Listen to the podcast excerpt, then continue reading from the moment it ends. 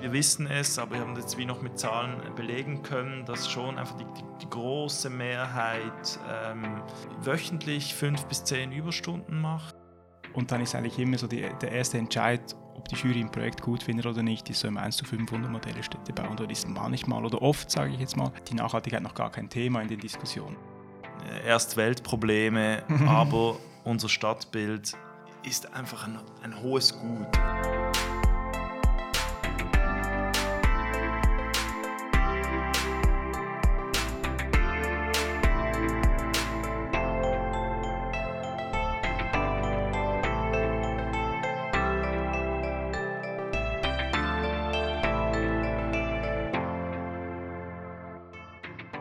Herzlich willkommen, Lukas, zum großartigen Jahresrückblick. Herzlich willkommen, Simon. Schön, dass wir uns hier zwischen den Festtagen äh, nochmals sehen, um das vergangene Architekturjahr, wo vieles passiert ist, Revue passieren zu lassen. Und es ist tatsächlich sehr viel passiert. Ich hätte auf den ersten Blick gar nicht so sagen können, ja, das und das ist irgendwie vor sich gegangen, aber als ich mich da ins Archiv begeben habe, habe ich gemerkt, da ist doch einiges passiert.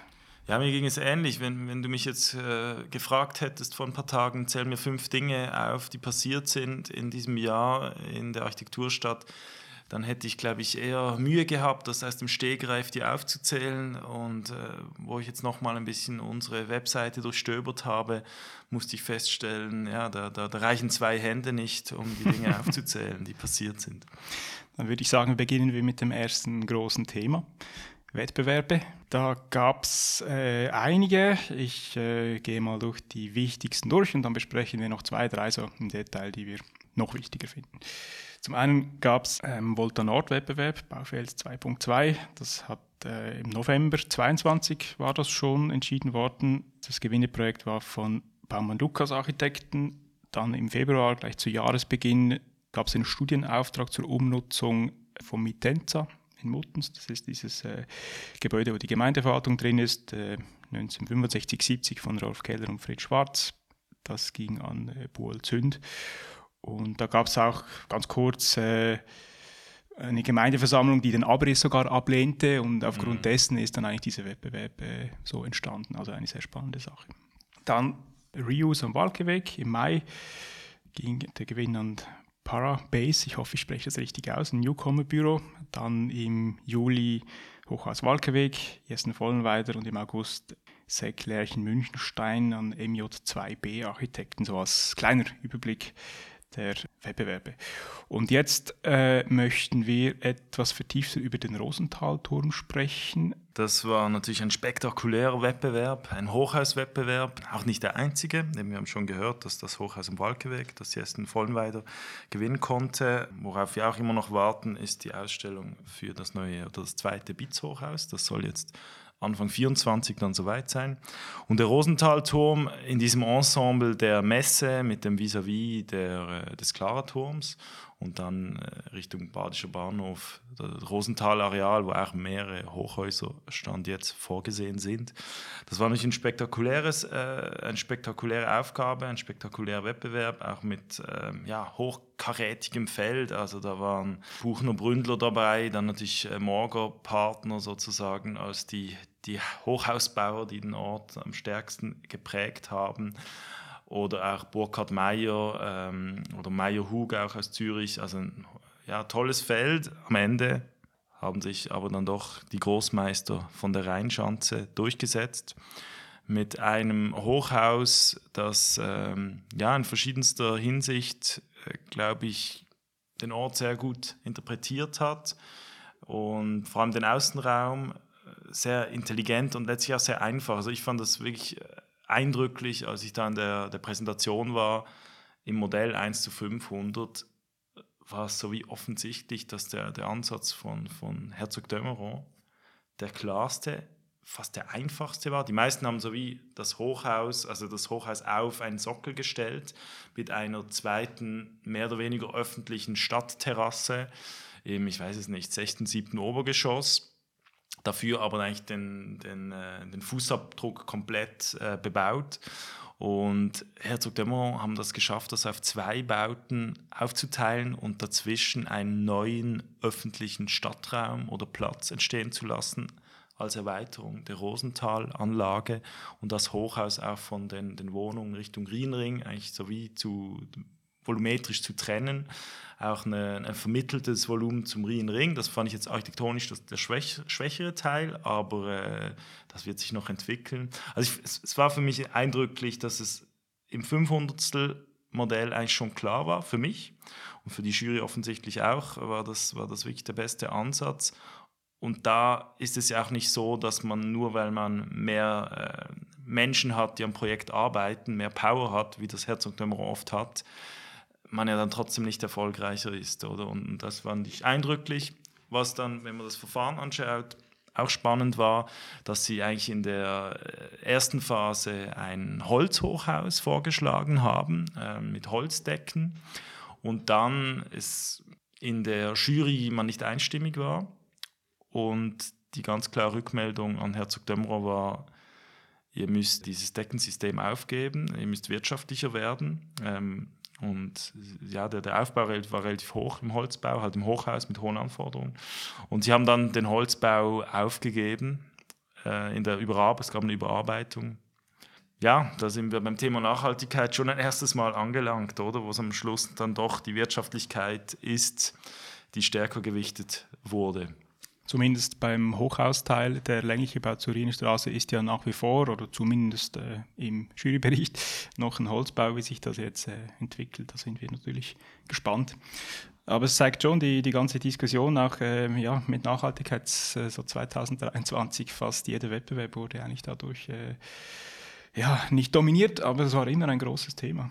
Genau, man muss sagen, das ist ein, ein Investorenprojekt, beziehungsweise indirekt auch die Messe, die damit Geld verdienen äh, möchte, die ja jetzt finanziell auch nicht ganz auf, auf, äh, sehr rosig dasteht und von dem her ist es irgendwo nachvollziehbar und trotzdem fand ich es irgendwie sinnbildlich, äh, ja. Auch natürlich, dass das Parkhaus abgerissen wird, oberirdisch, ja, dass man das auch nicht schafft, das irgendwie umzubauen, weiter zu verwenden. Dass es anspruchsvoll ist, ist mir, ist mir klar oder kann ich gut nachvollziehen ja, trotzdem dann ja, städtebaulich ein sehr schönes Projekt, auch architektonisch die Fassade mit Photovoltaik und dann so mit gemeinschaftlichen Terrassenebenen, wo dann das Volumen sich staffelt. Also ein, ein sehr schönes Projekt. Die Grundrisse, würde ich behaupten, sind noch verbesserungsfähig.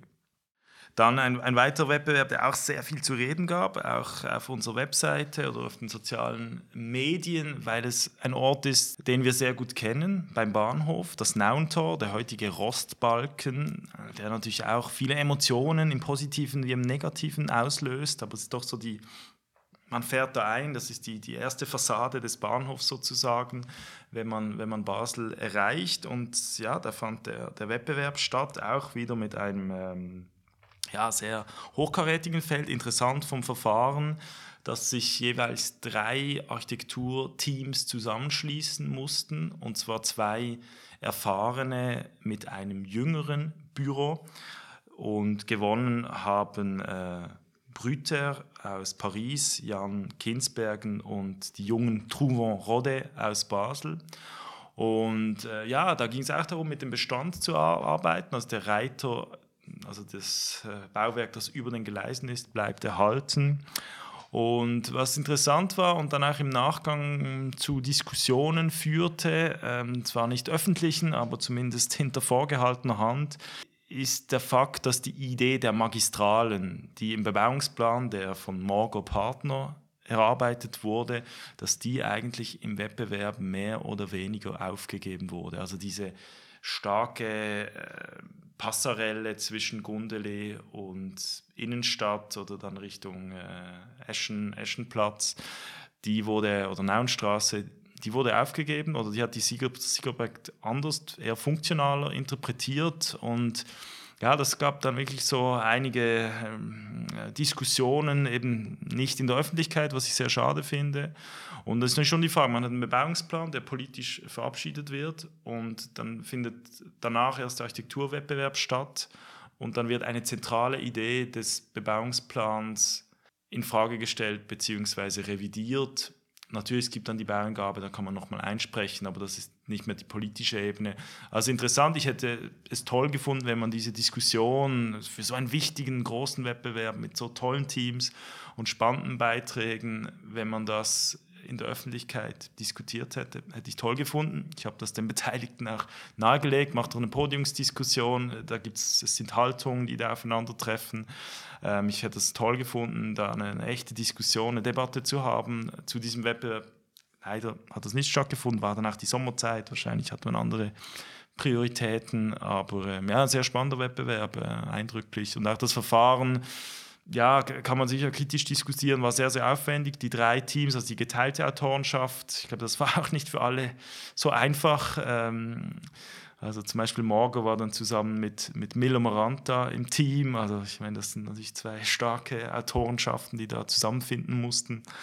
Und ähm, ich glaube, HF mit Bjarke Ingels, wenn ich es richtig im Kopf habe. Ja, spannender Wettbewerb, großer Wettbewerb. Und jetzt äh, ja, sind wir natürlich gespannt, wie es da weitergeht. Interessant war ja auch die äh, Rückmeldung unserer äh, Leserschaft auf äh, den Social Media. Ähm, da gingen die Meinungen sehr auseinander von ähm, quasi wunderschön, endlich wieder was an diesem rostigen Ort, mhm. bis zu, ja, ich hätte gerne Ornament und Stuck zurück. so wie beim Bahnhof, schaut doch mal dort. Also irgendwie alle Meinungen vertreten. Jemand meinte sogar, ja, es sieht jetzt auch nicht schöner aus, aber es ist schon okay, wie das es jetzt ist. Ja, ich glaube, dieser Pragmatismus, äh, was aus dem letzten Zitat spricht, ähm, zeichnet ein Stück weit auch das Siegerprojekt aus, dass sie da auch jetzt nicht mal unbedingt so die, was die Fassade anbelangt, die, die, die große Geste ähm, gesucht haben. Sie haben die Geste gesucht in dieser Verlängerung äh, eigentlich vom, vom Bahnhof Richtung ähm, Wolf oder was ist danach, das, das äh, Peter ja, Merian und Peter dann Jakob Burkhardt-Haus, ja. oder diese Velo, also alle Velofahrer kennen diese eigenartige Passerelle oder auch die Fußgänger. da machen sie eigentlich die große Öffnung in diese Richtung und eben gar nicht so über die Gleise. Ich meine, es gibt da die, die Brücke dann direkt davor. Und was sie dafür haben, ist im Dachgarten, der, der gemäß Wettbewerbsprojekt eigentlich toll. Also wie so diese Terrassen, wo man über den Gleisen ist, über den Bahnhofshallen. Das ist ein Versprechen. Es, ist zu hoffen, dass das wie so realisiert wird, dass das auch öffentlich zugänglich wird und nicht irgendwie privatisiert. Spektakulär das Hochhaus, das dann über diesem Lehrraum steht, wo man sich fragt, die Statik. Ich glaube, Schnetzer Puschkas ist da dabei, also die werden, die werden das schon zu rechnen haben, aber genau. das steht da wirklich auf Spinnenbeinen sozusagen, das Hochhaus. Nein, spektakulär, toll, auch eben toll natürlich, dass mit Truman Rode ein ganz junges Büro, das glaube ich bis jetzt auch noch nicht viele Wettbewerbe gewonnen hat, da auch dabei im Siegerteam ist. Ein, ein junges Basler Büro, das finde ich natürlich ganz, ganz toll. Ja, sind wir gespannt. Ein sehr wichtiger Platz dort am Bahnhof. Ähm, ja. Und auch ein wichtiger Platz, der Eschenplatz. Wir kennen ihn, ist nicht der schönste Platz wahrscheinlich, wenn man jetzt die Umfrage machen würde äh, unter unseren Leserinnen und Lesern, weil es ein äh, Platz ist, der sehr stark vom Verkehr geprägt ist und jetzt nicht die höchste Aufenthaltsqualität hat. Und ja, der ist noch nicht lange entschieden, dieser Wettbewerb. Äh, es gibt dieses etwas eigenartige UBS-Gebäude, ehemalige UBS-Gebäude beim Hammering Man äh, mit diesen großen Pflanztrögen, dieser Natursteinfassade, diesem gläsernen Eingangsportal in der Mitte. Also so eine ganz eigenartig postmoderne Architektur, die man auch nicht so wirklich einordnen kann. Und da fand jetzt der Wettbewerb statt für eine Überformung, eine Nachverdichtung ähm, von Halter. Die sind da die treibende Kraft und Serena Invest, also Investoren, äh, eine Investorengeschichte unterm Strich. Und ja, war spannend zu sehen, da eben auch die Diskussion Nachhaltigkeit, Erhalt vom Bestand, Weiterbauen. Und das hat das Siegerprojekt von Stauffer Hasler mit Graser Troxler sehr, sehr, äh, finde ich, konsequent und stimmig gemacht. Dieses Weiterbauen äh, und sich dadurch auch vielleicht ein bisschen als Außenseiter gegen die, die starke Konkurrenz durchgesetzt. Herzog Dömmerer waren dabei, Buchner Bründler waren dabei, Christ Gantenbein waren dabei, aber auch internationale Teams wie Sauer Aufbruch und hatten aus Deutschland. Ähm, also überraschend und äh, auch Kompliment an die Jury, die den Mut hatte, dieses äh, Projekt, das jetzt vielleicht auf den ersten Blick nicht ähm, ja, so wie soll ich das sagen, eine gewisse Sprödheit auch hat, ganz im Vergleich zu Herzog Dömerer, die dann natürlich äh, ja, Visualisierungen produziert haben, die, die sich sehr gut verkaufen lassen, aber äh, aus einer echten Recherche des Bestandes entspringt und sie haben eigentlich ihre Entwurfsentscheide sehr stark aus dem Bestand hergeleitet und das in einer Konsequenz, wie es kein anderes Projekt geschafft hat. Buchner Bründler beispielsweise haben einen Teil des Gebäudes abgebrochen und dann da ein kleines Hochhaus hingestellt ja, sehr, sehr spannender Wettbewerb. Lohnt sich auf jeden Fall auch, äh, den Jurybericht anzuschauen. Wie hast du den wahrgenommen? Im ersten Moment wurde ja nur dieses Bild veröffentlicht äh, vom, vom Eschenplatz her und da konnte man wirklich nicht erahnen, was da genau äh, abgeht in diesem Projekt. Und dann eigentlich erst, wenn man die Grundrisse sieht und die Schnitte mhm. und so diese klassische äh, Rot-Gelb-Schwarz-Darstellung mhm. für Erhalt, Abbruch etc., checkt man, wie konsequent das Projekt eigentlich ist, verglichen mit den anderen, dass da wirklich sehr, sehr viel Bestand bestehen bleibt und die Aufstockung sich sehr konsequent auch an diesen Schenkeln, sage ich jetzt mal, rückseitig orientiert. Das Untergeschoss äh, hat noch einen Garten und so, also diese ganze Verbindung und wieder Reaktivierung der ganzen Geschosse finde ich doch eigentlich recht gut gelöst. Und auch mit den Wohnungen in der Aufstockung. Das gibt ja Richtung Eschengraben dann diese halbrunden Rücksprünge, dass die Wohnungen nicht zu tief werden etc. Also wie so noch ein zweites Erdgeschoss produzieren eigentlich in der Aufstockung. Das finde ich eine sehr spannende Sache. Ja, ich muss sagen, dann auf der typologischen Ebene finde ich die, die, die Wohngrundrisse der Aufstockung ehrlich gesagt für mich der große Schwachpunkt. Also ich habe die alle angeschaut und ja, da gibt es noch viel Verbesserungspotenzial. Sind eher Standard, ja. Aber ich finde es so wie gut, dass man sagt, äh, man hat jetzt eigentlich diese, diese Struktur, die viel hergibt und man ordnet vielleicht die Wohnungen im ersten Moment noch unter, aber das. Mhm. Ich finde, wir sind ja relativ frei in der Organisation, jetzt in der Überarbeitung nach dem Wettbewerb. Aber so die, die Grundanlage, wie man dran geht, finde ich super eigentlich. Absolut und ich finde auch eben de, de, den Mut der Jury, das zu, zu honorieren und ähm, ja, eben gegen einen Investor, also in der Ausstellung war das Plakat von dieser Serena Invest mit so einem wirklich schrecklichen Rendering irgendeines ganz dubiosen Projekts, ähm, wo man sich dann schon fragt, so rein baukulturell, eben der, der Investor dahinter, uff, wie, wie, wie geht das gut? Ich hoffe, das wird weiterhin eng begleitet von einer Kommission, vielleicht von Jurymitgliedern oder dann auch von der Stapelkommission, weil ja, da habe ich schon noch so ein, ein, leicht ungutes Gefühl, wie das dann weitergeht. Aber es bleibt spannend und es ist vielversprechend, die, auf jeden Fall die Ausgangslage und es äh, dürfte ein, ein, ein, ja, ein echter Beitrag werden. Ja, wir haben es schon kurz angesprochen, eine, eine Beobachtung die wir bei vielen Wettbewerben gemacht haben, ist die Frage der, der Nachhaltigkeit, oftmals verbunden mit der Frage nach dem Erhalt auch von, von bestehender Struktur oder dann auch eben der Wahl von konstruktiven Systemen. Du hast dich zum Beispiel bei diesem Wettbewerb in Münchenstein auch ein bisschen mit dieser äh, Frage äh, befasst. Oder wie, wie nimmst du das wahr? Vielleicht auch in der eigenen Erfahrung, in deiner Arbeit, wenn ihr im Büro Wettbewerbe macht? Es wird oft natürlich textlich äh, gefordert. Ich sage dann oft auch mal ein bisschen PR, oder? Dass man äh, erwartet von den Entwerfenden, möglichst viel zu erhalten, möglichst nachhaltig mit nachhaltigen Materialien. Und dann ist eigentlich immer so die, der erste Entscheid, ob die Jury ein Projekt gut findet oder nicht, ist so im 1 zu 500 Modelle Städtebau. Mhm. Und da ist manchmal oder oft, sage ich jetzt mal, die Nachhaltigkeit noch gar kein Thema in den Diskussionen. Aber da gibt es natürlich viele Sachen. Wie viel Aushub produziert man etc. Oder ganz technisch muss ich das Dreiviertel vom Gebäude abdichten oder mit Folgeschäden später in zehn Jahren. So Sachen. Eine ganz unscheinbare Nachhaltigkeit. Ähm, aber oft gewinnt dann der Städtebau und ja, die Nachhaltigkeit ist irgendwie so auf Schiene 2, 3. Was noch schade ist natürlich, es gab jetzt sehr viele Wettbewerbe, wie jetzt beim, beim Eschenplatz 6 zum Beispiel, da wurde die Nachhaltigkeit definitiv belohnt mit dem Erhalt beim ähm, Rosenthal-Turm, ja, vielleicht eine verpasste Chance, ein Holzhochhaus ähm, auszuprobieren, weil es gibt es ja noch nicht oft. Beim Nauentor hat man natürlich was eine Reduktion auf die, auf die simple Struktur, die man erhalten hat. Und da ist dann auch schon die Diskussion, ähm, so wirklich Wichtigkeit vom Ort versus Nachhaltigkeit ausprobieren, Experimente. Ja, da ist dann hat das eine dann doch mal wichtiger als das andere mit dem Städtebau an einem so Brennpunkt, einer solchen Situation, oder? Ja, und beim Nantor fand ich schon, bei allen Abgaben hat man gespürt, dieser Wille mit der bestehenden Struktur zu arbeiten, auch mit, mit Reuse für die Fassade. Da wenn ich es jetzt richtig in Erinnerung habe, haben zum Beispiel im Milmoranta Morgo eine große Recherche betrieben, wie man da auch Teile weiterverwenden könnte. Und das sind jetzt Büros der etablierten Generation, denen man vielleicht eher äh, nachsagen würde, dass das nicht so ihre ihre erste Priorität äh, ist eben diese ökologischen Fragen und da merkt man, da findet ein echtes Umdenken statt und da passiert etwas.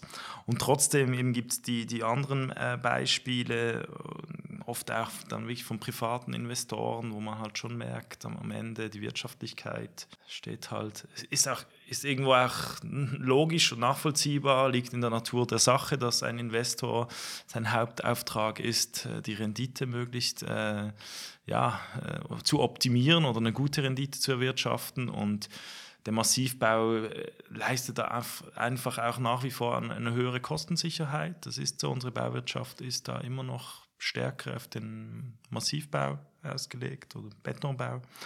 Und ja, da, aber es ist sich etwas im Tun. Wir haben ja auch mit unserem Büro bei diesem Walkeweg Baufeld äh, CD mitgemacht, wo Parabase gewonnen haben. Wir haben dann den dritten Platz erreicht, ähm, Podestplatz, natürlich immer ein lachendes und weinendes Auge, wenn man so nahe dran ist. Und da war interessant die Diskussion, also da gab es den Bauteilkatalog vom, äh, vom Kanton Basel-Stadt, Immobilien Basel-Stadt, der stark basiert auf dem Katalog, den wir zusammen mit Circular für den Basel-Pavillon erarbeitet haben. Da war interessant, am Schluss hat sich die Jury ganz klar für das Projekt entschieden, das auch diesen expliziten Ausdruck des Reuse äh, geschafft hat dass, dass wirklich diese Betonelemente, wie sie in der Fassade äh, zur Anwendung kommen, als Fassadenelemente, ich meine, das sind irgendwie Deckenelemente eines Parkhauses, das kann man jetzt wirklich auch diskutieren und da habe ich auch viele Stimmen gehört, die das absurd finden. Ich finde es spannend ich, und, und, ein junges Büro hat gewonnen, von dem her äh, freue ich mich damit und, und äh, finde nicht, dass das irgendwie nicht verdient ist. Aber es war interessant, wir bei unserem Projekt haben das auf der typologischen Ebene, wir haben den Städtebau eigentlich aus dem Reuse abgeleitet und dann die Fassade als äh, Holzelementbau neu davor gestellt und da überhaupt nicht einen expliziten Ausdruck gesucht. Ähm, und das ist spannend, wie da eben auch Jurys je nachdem Gewichtungen vornehmen. Wir fanden jetzt eher, dass das eben vom, vom Inneren her, fanden wir wie wichtiger, ähm, da mit, mit diesen Reuse-Teilen und auch in einer Form, wie sie heute, also als Deckenelemente, die witterungsgeschützt sind, ähm, zu arbeiten und nicht im Außenbereich als Fassadenelemente, also dieses komplette Verfremden. Ähm, aber die Jury hat das anders gesehen und äh, ja, das Projekt hat, hat äh, Charakter und ist ein Statement. Von dem her finde ich das auch toll, dass die da gewonnen haben. Ja, ich finde das wirklich ein toller Wettbewerb, dass äh, es auch irgendwie aus dieser Architekturbubble rauskommt, dass man vielleicht auch als Laie sieht, aha, okay, das sind wiederverwertete Teile, dass es äh, en vogue wird. So dieses Stadtbild auch mit, mit Reuse-Teilen und nicht nur alles immer neu und glänzig und super. Finde ich, ja, find ich toll. Wir, wir sind gespannt. Eben die, die gebauten Beispiele sind noch an einer Hand abzuzählen und es wird wirklich interessant sein, wie sich das weiterentwickelt, ob das jetzt wirklich auch beim Kanton zum Standard wird. Wir haben ja auch da uns ein bisschen nicht lustig gemacht, aber der Katalog, also es gab diese Liesbüchel-Elemente, wo es natürlich dann noch die Grundsatzdiskussion gibt, äh, macht es Sinn, das Parkhaus da abzureißen oder nicht, aber das sei jetzt mal ausgeklammert. Und dann hat es irgendwie drei Küchen dabei und so. Also ist schon noch nicht ganz ausgereift, aber der, der Wille ist da und das ist auch wichtig, dass man die Dinge einfach macht und ausprobiert, auch wenn es vielleicht noch nicht perfekt ist. Ähm, ja, jetzt eben, wir haben es schon erwähnt, diese Newcomer, die da gewonnen haben, Parabase und, und allgemein ein Thema, das uns, glaube ich, als, als junge Architekten natürlich auch beschäftigt, ist die Frage der Nachwuchsförderung. Und da würde ich sagen, war es jetzt eher ein schlechtes Jahr ähm, in unserem Kanton. Äh, es gab keinen einzigen offenen Wettbewerb, der ausgeschrieben wurde.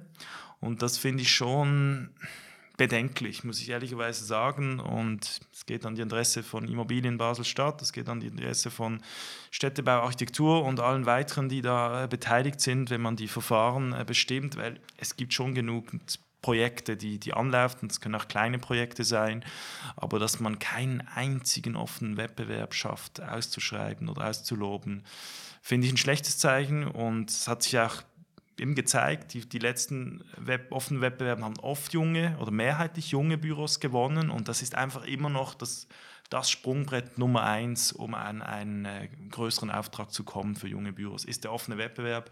Und äh, ja, ich hoffe sehr, dass im nächsten Jahr da wieder etwas passiert in diese Richtung. Insbesondere auch als Sprungbrett, um äh, in eingeladene Wettbewerbe reinzukommen. Wenn man so eine zweite, dritte Platz oder so sogar macht oder sogar gewinnt im besten Fall, dann ist man natürlich auf der Shortlist für eingeladene Wettbewerbe in ähnlichen Themengebieten. Das ist natürlich genau. die Möglichkeit, oder? Da bin ich gespannt auf 2024, was auf uns zukommt. Genau.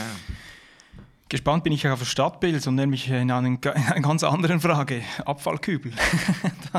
unsere äh, geliebten. genau, unsere beliebten Pressabfallkübel, die verschwinden jetzt doch wieder aus dem Stadtbild. Und zwar nicht auf den Recyclinghof, ähm, sondern zu den Wertstoffsammelstellen. Sie werden dort jetzt wieder verwendet. Die erweiterte Beschaffung dieser Pressabfallkübel wurde ja ähm, gestoppt. Großartige Neuigkeiten. Wir haben da sicher auch einen kleinen Beitrag geleistet, weil wir das auch von Anfang an sehr kritisch, auch ein bisschen polemisch äh, begleitet haben, diese Abfallmonster, die da plötzlich am Rheinufer aufgetaucht sind. Und politisch hat da vor allem Stefan Wittlin, Großrat Stefan Wittlin, äh, ja, sich stark ähm, da auch eingesetzt. Und klar, man kann sagen, das sind jetzt wirklich äh, Erstweltprobleme, aber unser Stadtbild ist einfach ein, ein hohes Gut und, und die sind jetzt einfach ästhetisch ungenügend. Das ist einfach so, das sagen ja auch die, Befürworter dieser Abfallkübel. Die sagen dann immer, wieso die technisch so toll sind und äh, Einsparungen bei den Personalkosten etc. etc. Aber gerade das Rheinufer, da muss die Ästhetik einfach, das muss auch ja, Hand in Hand Nicht gehen. nur am Rheinufer, auch am Bahnhof. Natürlich auch am Bahnhof, aber, aber insbesondere, ja. und, und das, das hat mich schon, gerade in der, in der Architektur- und Kulturstadt Basel, ähm, hat mich das schon irgendwie... Ähm, ja, sehr befremdet und deshalb finde ich das sehr gut, auch wenn man natürlich sagen kann, ja, es gibt größere Probleme und das ist wirklich ein Luxusding, dass wir uns dagegen wehren, aber ähm, es nein. gibt ja auch schöne Modelle, also ich weiß nicht, ob es das dann schon gab bei der Ausschreibung der ersten, aber die, der bewährte Abfallheide, den man in vielen Städten in der Schweiz antrifft, gibt es auch eine Presskübel-Variante. Ja, Irgendwann wird was also kommen. Diese blöde kleine LED-Anzeige, wo dann der Daumen hoch geht, wenn man etwas rein, reingeworfen hat. Ich meine, so ein Blödsinn. Also ich brauche doch nicht da den Daumen hoch, das braucht auch noch ein bisschen Strom, wenn ich da was reinwerfe. Also, und dann noch dieses kleine Baselstäbchen auf der Seite, also völlig unnötig. Nein, wirklich einfach von A bis Z schlechtes Design und jetzt sind wir gespannt, wie das weitergeht. Im Januar wurden wir von einem Abbruchgesuch im Kliebeck überrascht. Äh, zuerst mal gedacht, jetzt geht endlich was im Klebeck nach diesem langen Stillstand, aber dann sind wir erschrocken. Die bauten an der Mauerstraße. Da gab es ja im Herbst vorher schon einen kleinen Abbruch bei der Durchfahrt für die neue E-Bus-Station der BVB. Aber jetzt sollten tatsächlich alle Gebäude an der Mauerstraße oder ein Teil davon abgerissen werden. Im städtebaulichen Leitbild sind die aber eigentlich eher so für 2030 mhm. vorgesehen. Und zwar ein bisschen seltsam, weil der Riestadt AG, die, äh, der ging die Entwicklung zu langsam und die hat dann einfach mal begonnen, da laut drüber nachzudenken, das abzureißen. Wie hast du das wahrgenommen? Ich war auch sehr überrascht. Ich habe das ehrlich gesagt aus den Medien entnommen, Anfang Jahr, und habe dann aber schnell begriffen, äh, das ist jetzt ein Powerplay der Riestadt AG, die da mal zeigen möchte, wir gehen voran und wenn es sein muss, auch ohne Absprache, wir machen unser Ding, weil wir haben keine Lust mehr auf dieses Hickhack und dieses Hin und Her und diese ganzen Verzögerungen. Und ähm, das ist nachvollziehbar, aber natürlich, wie ich finde, politisch extrem ungeschickt, ähm, weil sie sich da auch viel Goodwill ähm, verspielt haben aus meiner Perspektive, weil das Gliebeck, das ist eine Kooperation von diesen verschiedenen Eigentümerschaften die dann natürlich gegenüber der Öffentlichkeit, dem Quartier, der Stadt auch entsprechend die, die Diskussionen führen muss. Und da sind solche Einzelgänge einfach ganz, ganz schlecht. Und ja, ich habe mich dann da sehr stark, war mehrfach äh, am Münsterplatz, habe mir diese Abbruchgesuche angeschaut und äh, ja, bin da auch auf einige Dinge gestoßen, was diese ganzen Schadstoffgutachten anbelangt und was da fehlt oder was eben nicht untersucht wurde und habe da auch mit diversen Experten dann Rücksprache genommen und gemerkt, das ist eine echte Blackbox. Also man hat nur wenige Stoffe wirklich untersucht, man weiß gar nicht so genau, was da alles äh, drinsteckt. Und was ja auch eigenartig ist, der Abbruch geht nur bis äh, Kote 0 sozusagen vom Erdgeschoss, also die Untergeschosse bleiben noch. Weil man da die größte ähm, Verseuchung oder die, die größte Schadstoffbelastung vermutet oder auch äh, gemessen hat. Und ich meine, was, was, was, was ist der Sinn, einfach mal oberirdisch abzubrechen und die Untergeschosse zu belassen? Da kann man ja dann trotzdem nichts Neues drauf bauen. Also man geht ja nicht auf ein verseuchtes Untergeschoss ein neues Haus bauen. Von dem her für mich einfach auch inhaltlich unverständlich, aber ich glaube, es war wirklich so ein, ein Symbol gegen außen, vielleicht auch ein bisschen eine Verzweiflungstat. Es muss jetzt mal was passieren, es soll jetzt irgendwie mal vorangehen und ich meine, juristisch ist das äh, legitim, dass man ein Abbruchgesuch eingibt. Sie sind die Eigentümerin, von dem her dürfen sie das, aber ich fand das äh, wirklich sehr eigenartig und äh, problematisch. Und dann war es eben interessant, wie ich auch diesen ganzen äh, Schadstoffgutachten und Untersuchungen mal äh, anzuschauen oder da Einblick zu, zu, zu erhalten äh, bei der Auflage des Gesuchs ist irgendwie bekannt, was mit den äh, Abbruchteilen geschieht, weil eigentlich im, im Leitbild und den ganzen, ähm, den ganzen Kleeback-Dokumenten steht ja auch drin, dass man möglichst interessiert ist an, an äh, zirkulären Kreisläufen mit abgebrochenen Baumaterialien etc. Haben Sie sich dazu geäußert? Nein, da stand jetzt nichts dazu oder haben Sie sich auch nicht explizit geäußert. Ähm, wir haben das ja auch kritisiert äh, im Herbst 22, wo Sie da auch den Einbau an der Mauerstraße dann plötzlich mal abgerissen haben. Das ging irgendwie um die Zufahrt der E-Busse. Ich weiß bis heute nicht, wieso man das nicht auch anders hingekriegt hat. Und da war gar nichts von, von Reuse de, die Rede. Da, da wurde einfach ganz konventionell abgebrochen. In diesem Fall muss man schon sagen, da ist, und das sind mitunter auch äh, alte, wirklich alte Bauten, ähm, da wird die Verseuchung schon ein Problem sein. Und Mauerwerk lässt sich auch nur ganz schlecht wiederverwenden ebenso ähm, Ortbetondecken, da ist einfach die, die Möglichkeit des Reuse beschränkt. Von dem her ja, habe ich da auch nicht zu hohe Erwartungen, um ehrlich zu sein. Ein anderes Thema, das im Kleebeck ansteht, ist so eher am, am Rand Richtung Kleinhünigen, die ganze Hafenbahn, Kleebeck, Westgate etc. Äh, auch natürlich im Zusammenhang mit äh, Gateway Basel Nord und dem äh, neuen Hafenbecken, das dort, im Hafenbecken 3. Die Hafenbahn soll quasi verlegt werden von südlich der Wiese Richtung Norden. Im Moment trennt sie eigentlich äh, der Kliebeck-Quai, der Westquai von der Rest von der Stadt ab, also zum Rhein und äh, unterteilt das Ganze und die Hafenbahn soll jetzt dort weg. Das Ganze wird kleiner und äh, es liegen da eigentlich Pläne vor und Ideen, das wieder zu verbinden. Ähm, aber wie gesagt, das hängt natürlich alles zusammen mit äh, Gateway Basel Nord und Hafenbecken 3. Da gibt es ja auch äh, Einsprachen etc. von Pro Natura zum Beispiel wegen dieser 20 Hektar Trockenwiese beim Badischen Bahnhof etc. Also da sind wir auch gespannt, was noch passieren wird. Ich weiß es nicht, wie der Projektstand ist, wie weit man da ist. Ähm, ja.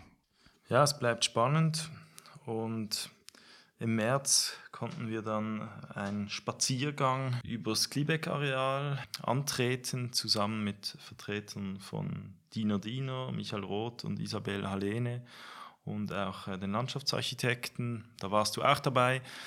Ja, das war spannend und nachdem es ja da ein bisschen zu, wie soll ich das sagen, leichten Irritationen kam, äh, im äh, vorangehenden Herbst äh, fand ich das eigentlich schön und da sind wir fast den ganzen Vormittag äh, zusammen über das Areal gelaufen und haben dann diversen Ecken und Orten diskutiert und ja, es, es blieben natürlich auch Fragen, aber es gab doch auch einige Antworten und, und ich muss sagen, ich habe diesen ja, Dialog, die Dialogbereitschaft auch von Seiten Diener, Diener eigentlich sehr geschätzt und fand das auch interessant, da aus erster Hand zu erfahren und dann oft auch so ein bisschen off the record zu merken, dass sie dann natürlich auch irgendwo in diesen ganzen divergierenden Interessen sich einordnen müssen oder manchmal auch dazwischen stehen. Ähm, also da habe ich natürlich schon auch Verständnis dafür. Aber ich glaube, umso mehr braucht es den Dialog und dann auch den fachlichen Austausch, weil wir sind letztlich interessiert und wir wollen auch dazu beitragen, dass das wirklich eine, eine tolle Sache wird und eine tolle Transformation, äh, wo wir dann in 30 Jahren draufschauen und sagen, ja, genau so. Und, und es war wichtig, auch diese Debatten zu führen und es hat zu einem besseren Resultat beigetragen. Und es gibt weiterhin Fragen. Das eine betrifft, wie viel Abbruch, da sind wir wieder bei der ökologischen Nachhaltigkeit. Kann man nicht gerade diese Bauten Richtung Wiese, die, die teilweise wirklich fast neuwertig sind. Nein, aber da gibt es da gibt's Bauten, die wirklich erst wenige Jahre alt sind. Wieso kann man die nicht irgendwie umbauen? Wieso braucht es da dieses komplette Tabula Rasa? Und dann auch der, der Platz zum Beispiel, oder der Klebeck-Platz, äh, so als ganz große Geste, die, den sie irgendwie mit dem Place d'Etoile vergleichen in Paris, wo man sich natürlich schon fragt, eben die Maßstäblichkeit mit diesen Hochhäusern oder im Potsdamer Platz, der mir eher einfällt als Referenz. Und wir dann da standen und ja, es war niemand da. Natürlich, das wird sich verändern, aber, aber ich meine, wir haben hier den Messeplatz, äh, den wir auch sehen, der, der groß ist und dann halt doch nicht so belebt, wenn nicht gerade Messe ist, also ein besonderer, außerordentlicher Event. Ich weiß nicht, was du von diesem Spaziergang, was dir da in Erinnerung geblieben ist. Ja, es gab ja, oder gibt im städtebaulichen Leitbild diese, diese vier Bereiche eigentlich. Der Klebeckplatz, hast du erwähnt, die, die Promenade, Klebeck-Matte und die Esplanade. Und für mich war eigentlich so die, die, die größten Fragezeichen im ganzen Bereich um die, um die Esplanade rum. Äh, da wissen sie, glaube ich, selbst noch nicht so ganz, wie, was, wo. Da sind Volumen angedacht mit teilweise vielleicht privaten Außenräumen ja, es orientiert sich irgendwie allseitig, aber auch nicht und irgendwohin. Ich glaube, da wurden wir uns auch nicht einig, was gut und was schlecht ist. Ich denke aber, das ist auch ein bisschen symptomatisch, wie gesagt hast, 30 Jahre. Vielleicht sehen wir, was dann gebaut wird. Wir sind noch ganz am Anfang. Mhm. Haben sie, glaube ich, selbst gesagt, äh, vielleicht bleibt auch das eine Haus mal stehen, das jetzt noch gelb ist auf dem Abbruchplan. Mhm ja, ich bin da eigentlich, ich glaube, ich bin da positiv eingestellt, dass man da, wenn man tiefer in die Materie eintaucht, dass sich das noch zum Guten wendet, wie man so sagen kann. Das andere ist die, die Parzellierung teilweise, die auch von uns angesprochen wurde. Da haben sie gesagt, ja, bei der Klebeck Matte, es wäre möglich, da auch kleinere Bauträger äh, ins Boot zu kriegen mit kleineren Parzellierungen etc. Auf den ersten Blick haben wir dann gesagt, sieht es aber nicht so aus, als könnte man da kleine Parzellen machen, weil es ist, ja, es sind große Bauten, warum dann nicht ein großer Investor am Schluss? Und es äh, ist ein bisschen schade, dass da das städtebauliche Leitbild noch nicht klarere Aussagen mhm. macht dazu. Mhm. Aber ja, was noch nicht ist, kann noch werden, hoffentlich.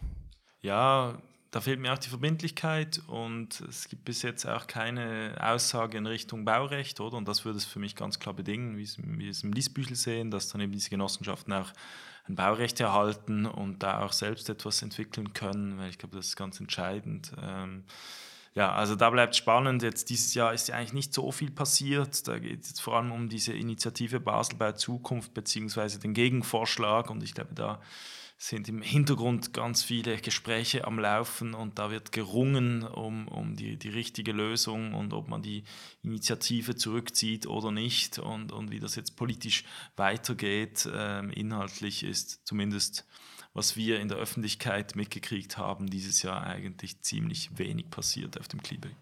Im Mai dann aber, äh, Good News, da ging plötzlich die Klebeck-Kantine, wenn man dem Gebäude so sagen kann, äh, wieder auf, äh, wird als Eventhalle genutzt, heißt jetzt Klebeck 610.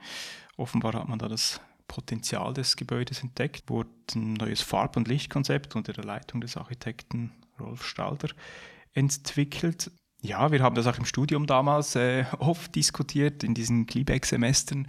Was macht man mit dieser Kantine irgendwie? Ist die Struktur nicht einfach äh, ja, zu starr, kann man sie irgendwie einbinden und ich habe mich da in meinen Projekten immer dafür eingesetzt, dass man das irgendwie umnutzen kann und äh, es stimmt mich eigentlich positiv, dass man jetzt so ein wichtiges, schönes Haus erhalten konnte, mit einer Nutzung füllen. Ich hoffe, es bleibt auch so und ist dann nicht plötzlich doch ungenutzt und fällt dem Abrisshammer ja, anheim. ja, ich glaube, der Abrisshammer ist wahrscheinlich da schon nicht so wahrscheinlich, weil da wirklich auch die Denkmalpflege ganz klar gesagt hat, die muss mhm. stehen bleiben. Aber ja, wie, eben, wie nutzt man sie weiter? Und da jetzt äh, mit der, der weniger Gruppe, die da ja hinter dieser Firma steckt, äh, glaube ich, wirklich ein, ein Partner, der ja schon an vielen Orten äh, gezeigt hat in Basel, wie man Gastronomie professionell betreibt und wie man ja, wie man das machen kann. Und ähm, ich habe es da erlebt, an der Architekturwoche war da so eine, eine große Party und das ist eigentlich noch ziemlich cool, so diese, diese große, große offene Fläche, wo man sich dann so wie verteilen kann. Also das hat schon etwas ähm, ja, äh, Reizvolles. Und ähm, ich denke auch, das sind, waren gute Neuigkeiten vom Klebeck, was das anbelangt.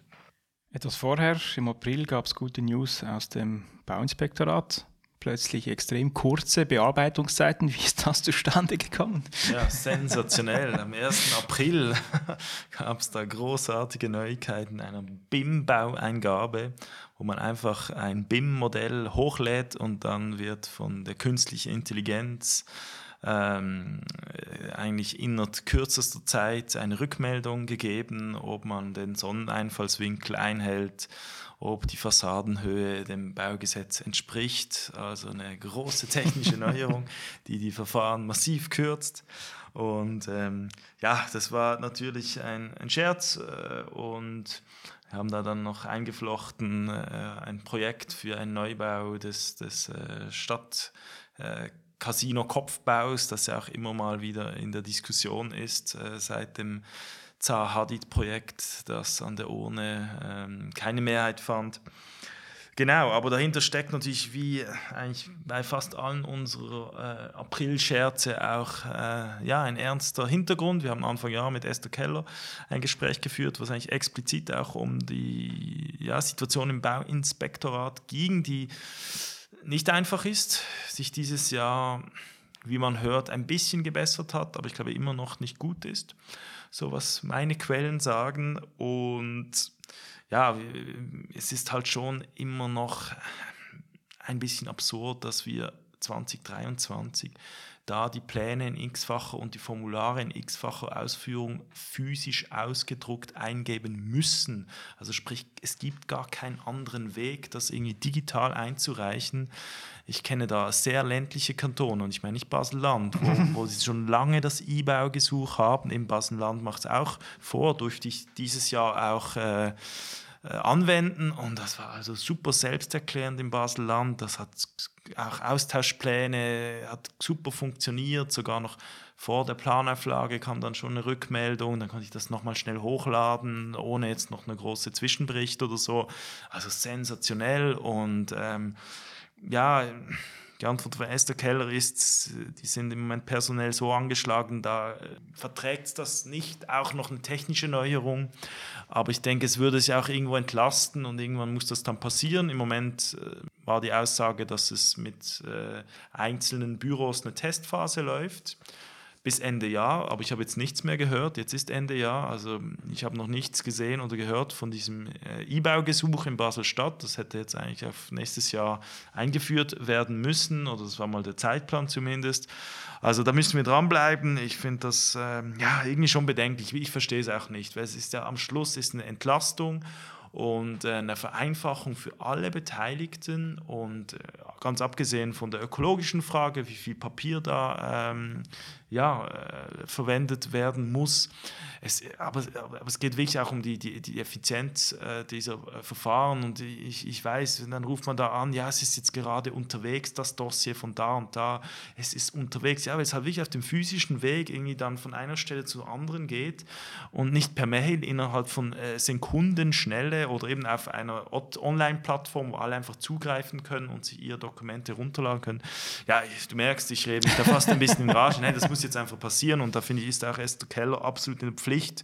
Das muss jetzt im 24 vorangehen und, und wenn nicht, dann äh, weiß ich auch nicht, wie, wie wir da weiterkommen, weil es ist einfach äh, für uns Planende ein, ein großer Frust, dass das dass das nicht besser wird. Es gab auch kleine Verbesserungen, äh, die, die, die, die Öffnungszeiten, man kann jetzt auch außerhalb der Öffnungszeiten äh, Termine vereinbaren was in Basel schon lange möglich war, aber das ist nur eine Randbemerkung. Aber das ist sicher gut. Also man, man sieht die Bestrebungen, es gibt auch den politischen Druck aus dem Großen Rat und ähm, den Druck auch seitens Verbänden SIA, BSA. Also da geht schon was, aber es geht zu langsam und ich glaube, es gibt da offensichtlich intern schon noch zu viele Baustellen, äh, als dass es ja, sich schneller verbessern würde, die Situation.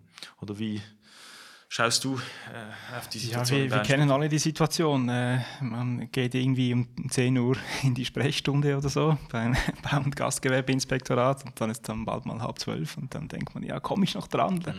Reicht noch? Und um fünf vor zwölf, ja, kann man dann schon noch rein, aber um zwölf ist dann auch zu, oder? aber das, ja, wie du sagst, es wurde ein bisschen entlastet. Äh, die, die Gebietszuteilung äh, wurde jetzt, glaube ich, oder ist geplant, dass die aufgelöst wird. Also nicht mehr. Die wurde aufgelöst und dann habe ich bei Esther Kell nachgefragt, ja, was heißt das ganz konkret? Bin ich dann immer einfach zufällig beim nächst frei werdenden Bauinspektor, Bauinspektorin. Und ich gesagt, nein, man wird dann schon zugeteilt. Ich habe jetzt aber gehört aus anderer Quelle, man wird erst zugeteilt, wenn man eine Gesuchsnummer hat, also erst ab Zeitpunkt Baueingabe, also in der ganzen Vorbesprechung ist man immer wieder bei einer anderen Person und dann muss man das Projekt schade. wieder erklären. Ich habe da zwei Aussagen, also gerne, äh, liebe Zuhörerinnen, liebe Zuhörer, wenn ihr da Erfahrungen habt, ähm, schreibt uns äh, per Mail info.architekturbasel.ch. Auch sonst, äh, wenn ihr Themen habt mit dem Bauinspektorat, das ist uns ein echtes Anliegen, dass wir da auch wissen, wie es wirklich passiert. Ich persönlich habe jetzt dieses Jahr in Baselstadt keine Baueingabe eingereicht, also ich habe jetzt nicht äh, die eigene Erfahrung und ich kann nicht aus eigener Erfahrung sprechen, aber gerade das mit der Gebietszuständigkeit, da, da, da gibt es wie zwei Aussagen und ich fände es ehrlich gesagt eine Verschlechterung, wenn man, wenn man die ganzen Vorgespräche, was ja wirklich oft darum geht, auch die, die, die, ja, die Ausnahmeregeln oder eben die spezifischen Fragen eines Projekts an einem spezifischen Ort abzuklären, wenn man da nicht ein verbindliches Gegenüber hat und man jedes Mal das Projekt wieder neu erklären hat oder dann sogar je nach Gespräch verschiedene Aussagen äh, kriegt, äh, je nach Gegenüber. Also das fände ich dann sogar eine Verschlechterung. Da wäre so eine KI doch noch was, die alles immer sofort begreift und nie nachfragen muss. Denkst du, KI wird, äh, künstliche Intelligenz, wird uns da eines Tages helfen bei dem Ganzen? Jetzt wirklich jetzt auf das Bauen bezogen. Ich bin überzeugt davon und ich glaube, da ja, passiert schon viel oder vielleicht an gewissen Orten hilft es uns auch schon heute und wir merken das gar nicht so. Ähm, Algorithmen oder eben künstliche Intelligenz ist ja an ganz vielen äh, Anwendungen äh, schon längst äh, implementiert. Ja, ich habe mich vor allem mit Midjourney befasst, also diesem äh, Programm, das ähm, Bilder generiert aus Bildern, die man hochlädt, aber auch aus, aus, aus Prom, also aus Textbausteinen. Ähm, erzeugt das Bilder auf eine, wie ich finde, sehr faszinierende Art und Weise, sehr, sehr ästhetisch und ähm, ja, das hat mich sehr, sehr fasziniert. Ich habe jetzt auch im vergangenen Semester ein ähm, Seminar oder ein Wahlpflichtfach an der Fachhochschule in Muttenz gegeben, wo ich mich zusammen mit den Studierenden auch mit künstlicher Intelligenz in der Architektur befasst habe. Und ich muss sagen, es ist unglaublich viel in der Pipeline. Also da, da kommt viel und wirklich vom Städtebau. Also, dass du eine Parzelle hast und sagst, so und so ist die Ausnutzung und dann macht es dir gerade mal zehn Varianten, wie sich das irgendwie verteilen könnte, volumetrisch, über Grundrisse bis zur Konstruktion, eben bis zu den Bildern. Also, es gibt da wirklich einen riesigen Fächer an Anwendungen, die mehrheitlich noch in Entwicklung sind und ich glaube, wahrscheinlich noch nicht nächstes Jahr, wahrscheinlich auch noch nicht in zwei Jahren, aber bis in fünf Jahren werden wir da Tools an der Hand haben, die die Planung in verschiedenster ähm, Hinsicht weiterentwickeln, vereinfachen werden. Und ähm, da sollte man auf jeden Fall dranbleiben und mit wachen Augen das äh, ja, im Blick behalten. Da wird viel passieren und ich glaube auch unser Beruf wird sich wirklich verändern. Ich hoffe nicht zum Schlechten, weil da gibt es wirklich auch so Tools, mehrheitlich werden die in Amerika entwickelt, wo du wirklich sozusagen in Sekunden ähm, schnelle ein Investorenprojekt wirklich mit den Grundrissen, mit den Visualisierungen, mit gerade noch der Renditeberechnung auf einer spezifischen Parzelle dir äh, ja, generieren lassen kannst. Und da besteht schon die Gefahr, dass der, der Investor dann findet oder der Eigentümer dann findet, ja, wieso überhaupt noch einen Architekten? Das kann ja die Software. Ja, gute Frage. Braucht es uns überhaupt noch in 20 Jahren? Auf jeden Fall. Also ich glaube, die, die, also einerseits die Komplexität ist, ich glaube, schon noch zu hoch und die wird noch lange zu hoch bleiben, dass das nicht im, wenn wir zum Beispiel in Basel-Stadt, bis es dann eine Software gibt, die auf unser spezifisches Baugesetz die Anwendung findet, da ist der Markt irgendwo auch zu klein. Also ich glaube, das geht noch länger, aber wir werden, wir werden, wir werden für verschiedene äh, Arbeitsschritte werden wir Tools haben, vielleicht frühe Machbarkeitsstudie, Vorprüfung, wenn man in den Wettbewerb einsteigt, dass man einfach mal verschiedene städtebauliche Ansätze in und kürzester Zeit sich mal durchspielen kann und ein Gefühl kriegt für die Dichte, für die Ausnutzung. Und dann muss man es kuratieren, dann muss man es bearbeiten, dann muss man es weiterentwickeln. Und was ich jetzt gesehen habe, so auf typologischer Ebene, also Grundrisse, das ist alles noch wirklich sehr schlecht. Also da ist die Qualität noch nicht allzu weit. Aber das wird sich verbessern und ähm, ja, ich glaube wirklich, wir, wir, es bleibt spannend und ich, ich bin Optimist, insofern glaube ich, unser Beruf wird es, wird es weiterhin brauchen und geben, aber wir werden schon eher so in die Rolle des Kurators oder Creative Directors. Ähm, ich glaube, wir werden noch weniger selbst zeichnen und, und die Dinge produzieren. Äh, wir werden eher eben Textbausteine und Zahlen eingeben und dann äh, passiert der Entwurf äh, durch die Software. Also das, das wird sich, glaube ich, schon ändern in den nächsten fünf Jahren die Frage, ob es uns überhaupt noch braucht und mit, äh, mit der ganzen Arbeit und im Büro jetzt als, als Meta-Ebene bringt uns eigentlich schon zum nächsten Thema, das dieses Jahr von uns ähm, sehr groß bearbeitet wurde. Es geht um Arbeitsbedingungen. Wir kennen das, ist nichts Neues. Wer in der Architekturbranche arbeitet, verdient nicht selten, ich sage es jetzt mal so, eher bescheiden im Vergleich mit anderen Branchen. Aber äh, wir wollten da nicht beim Hören sagen bleiben, dass äh, der oder die Kollegin mal gehört hat von irgendwem, dass da was vorgefallen sei auf der Arbeit, das vielleicht nicht dem Arbeitsgesetz entspricht. Und wir haben da eine Umfrage lanciert ähm, mit sehr vielen Antworten. Da ging es um Lohn, es ging um die Einhaltung des Arbeitsgesetzes, Überzeitkompensation etc. Wie viel Prozent Arbeitspensen sind möglich? Ja, was kann man da für Antworten zurück, Lukas? Also erstmal war es natürlich äh, eindrücklich, wie viele Personen da diese Umfrage ausgefüllt haben. Es, war doch, es waren viele Fragen und natürlich auch ähm, doch relativ persönlich, wenn man da Angaben zum, zum Lohn macht oder zu den Arbeitsbedingungen. Es war anonym, äh, muss man sagen, aber wir haben das äh, verifiziert und die, wichtig, die groß, große Mehrheit der Antworten fanden wir absolut valabel und erschienen uns realistisch. Es haben äh, über 440 Personen daran teilgenommen.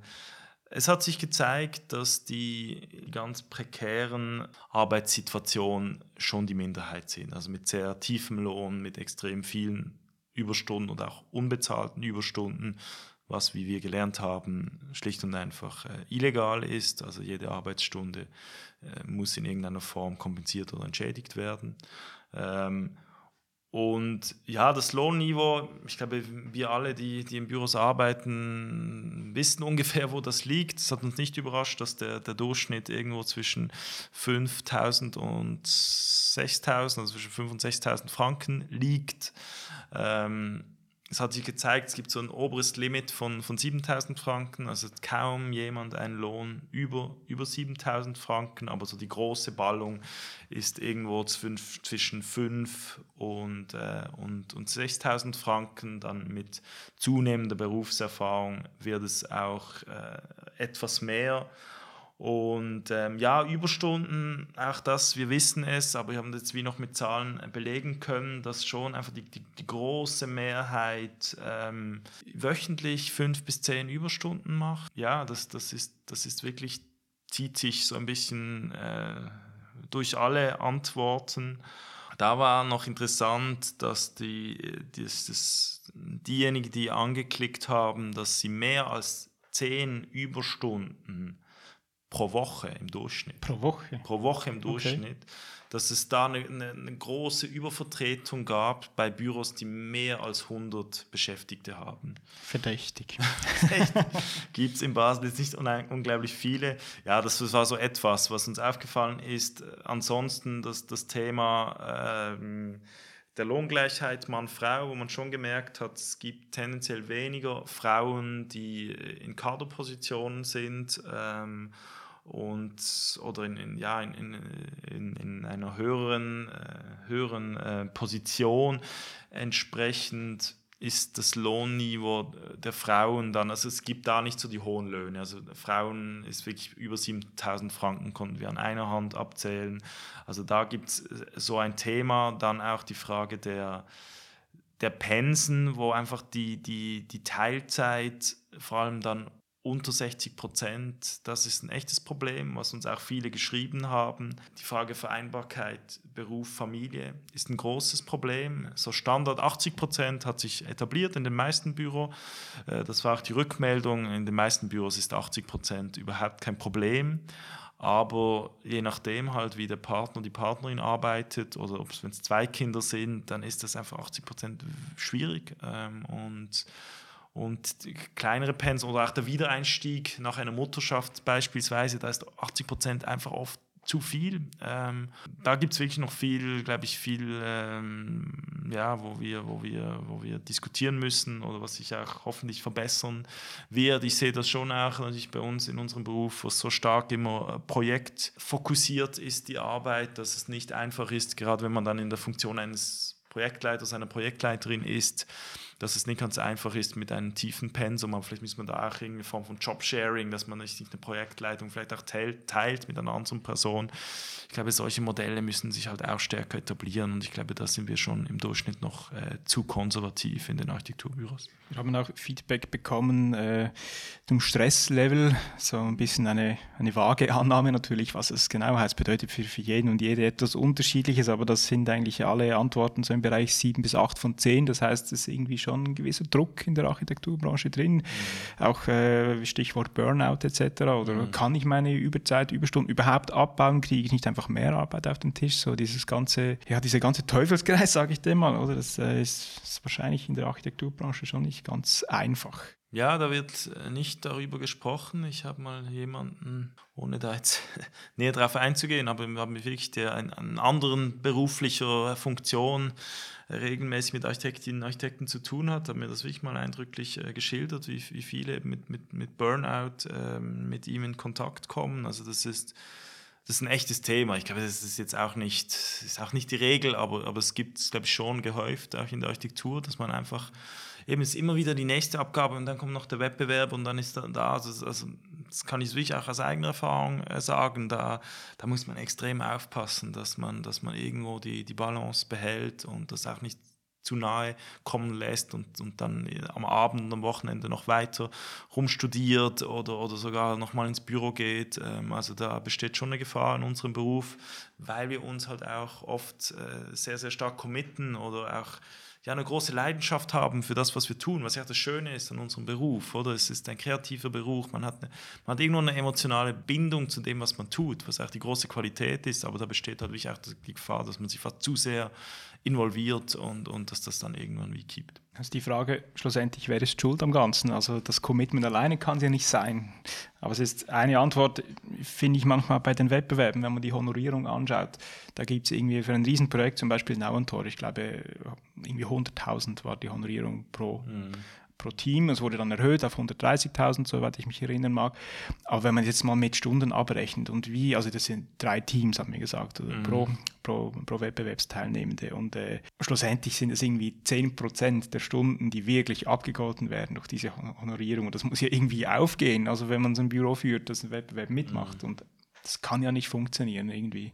Also ich glaube, die Gefahr ist wirklich bei so aufwendigen Verfahren wie jetzt das Nountor, mehrere Teams, Fachplaner, ich glaube, es waren sogar zwei Zwischenpräsentationen, sicher eine Zwischenpräsentation. Und da habe ich auch hinter vorgehaltener Hand äh, von jemandem gehört, dass sie im Gesamtteam 10.000 Stunden ähm, verwendet haben, dass sich so viele Arbeitsstunden angesammelt haben. Und das wäre dann mit 135 Franken, würden wir von einer Honorarsumme von 1,3 Millionen, 1,35 Millionen sprechen, oder? Und das ist das sind 100.000 oder, oder dann das ist das ist Peanuts, oder?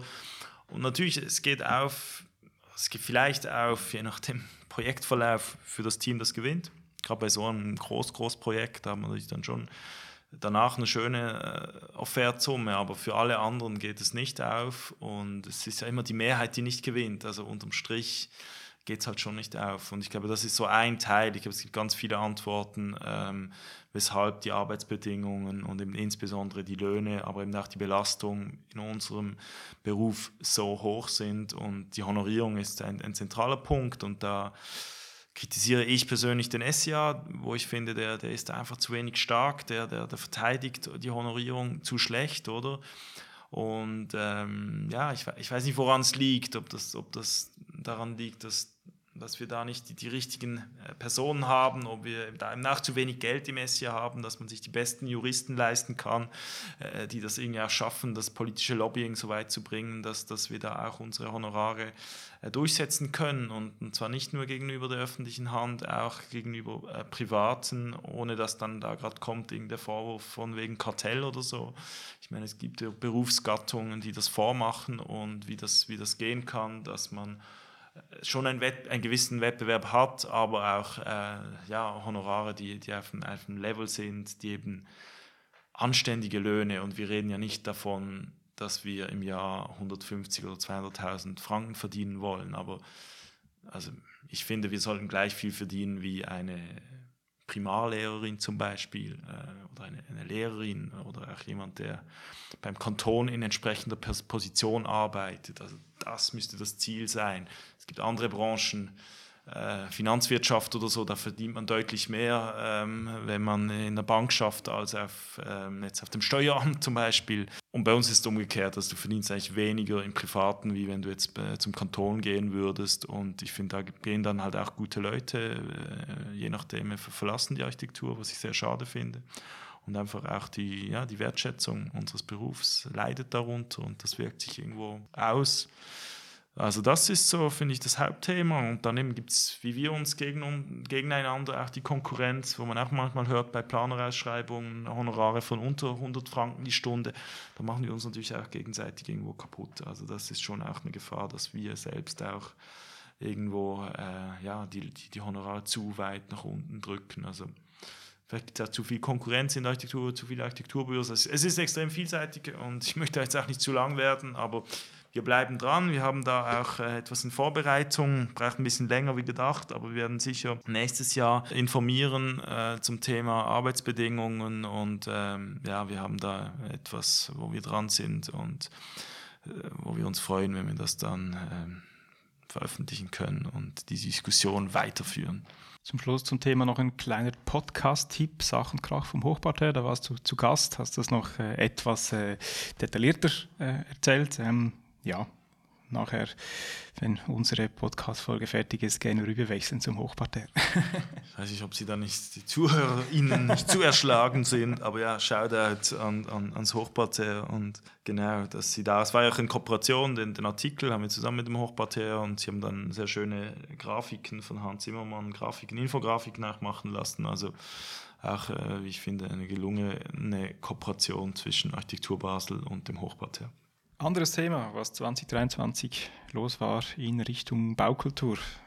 Es gibt oftmals das Problem, dass diese Großsiedlungen aus den 60er Jahren so ein bisschen soziale Brennpunkte sind, weil es äh, überall gleiche Wohnungen gibt, weil die Qualität der Bauten schlecht ist etc., weil man sie nicht richtig renovieren kann. Aber wir haben ein gutes Beispiel für eine funktionierende Siedlung in der Region, die Siedlung Augarten in Rheinfelden. Habe ich mir selbst mehrmals angeschaut, auch vor zwei Jahren mal einen umfangreichen Artikel über die ganze Geschichte geschrieben.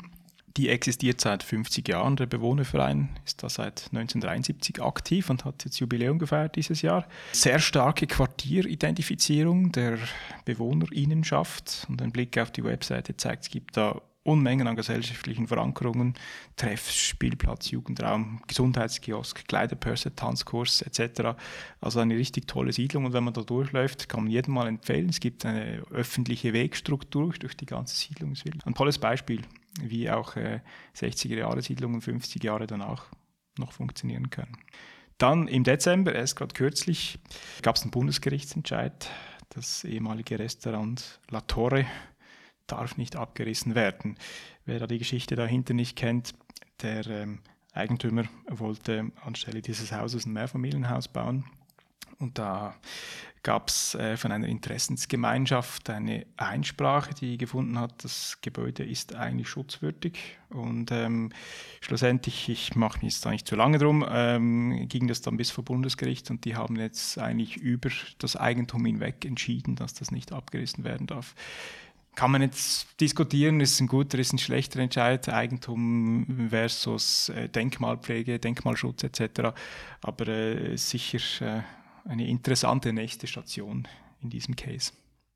Dann wurde 2023 recht gut gebaut und zwar 23 Mal. 23 Objekte wurden ausgezeichnet mit der Auszeichnung Gutes Bauen, mit Betonung auf gutes Bauen und nicht mehr Auszeichnung gut Herbauten, weil jetzt das erste Mal auch Landschaftsarchitekturen dabei waren, also nicht nur Gebäude.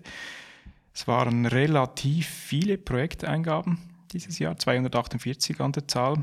Und es gab dann eine Shortlist mit 73 Projekten, die dann auch von der Jury besichtigt wurden. Ich glaube, sechs oder sieben Personen waren da in der Jury dabei und schlussendlich eben 23 ähm, Auszeichnungen. Was mir persönlich aufgefallen ist, ich habe das ein bisschen begleitet dieses Jahr ähm, aus der Redaktion, es sind sehr viele Bauten äh, von öffentlichen Bauträgern, Stiftungen etc. wurden ausgezeichnet und das stimmt mich irgendwie positiv, äh, dass, äh, wenn man es jetzt so runterbrechen will, unser Steuergeld in gute Sachen investiert wird, dass wirklich auch von der Architekturbranche ähm, als gut angesehen wird und nicht irgendwie als, ich sage es jetzt ein bisschen abwertend, Investorenarchitektur daherkommt, sondern wirklich auch geschätzt wird.